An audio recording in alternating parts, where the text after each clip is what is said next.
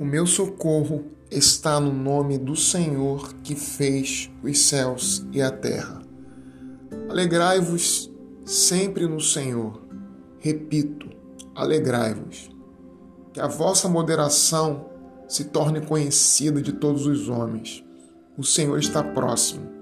Não vos inquieteis com nada, mas apresentai a Deus todas as vossas necessidades pela oração e pela súplica em ações de graças. Então, a paz de Deus, que excede toda a compreensão, guardará os vossos corações e os vossos pensamentos em Cristo Jesus. Finalmente, irmãos, ocupai-vos com tudo o que é verdadeiro, nobre, justo, puro, amável, honroso, virtuoso ou de qualquer modo mereça louvor.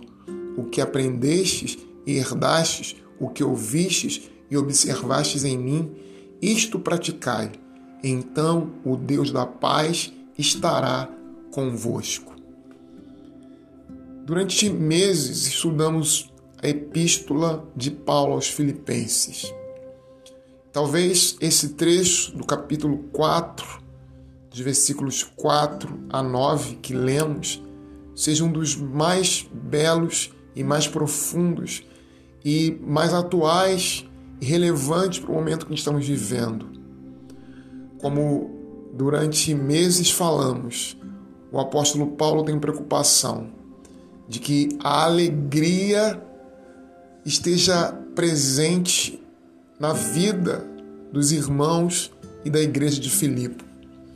Ainda que as adversidades estejam se espalhando, ainda que realidades sombrias estejam presentes, é preciso aprender a tirar mesmo das situações ou das realidades mais tristes, mais difíceis, alegria que independe de circunstância, alegria que supera as circunstâncias.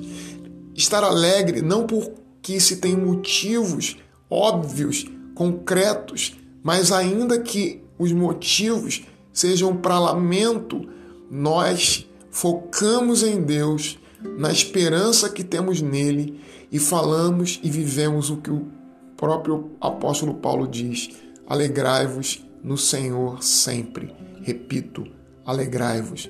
Ele diz que a vossa moderação seja conhecida por todos. Deus está próximo e ele vai aqui é, naquilo que é o nervo ciático da realidade do nosso tempo. Não vos inquieteis com nada, mas apresente tudo a Deus através de oração, através de súplica, através de ações de graças. Peçam a Deus, peçam a Deus Sofremos muitas vezes porque deixamos de cumprir essa ordem de Paulo. Peçam a Deus, peçam a Deus, peçam a Deus tudo. Fale com Deus sobre tudo. Coloque as ansiedades diante de Deus. Espere de Deus respostas. Fique a ouvir a voz de Deus. Deus responde orações.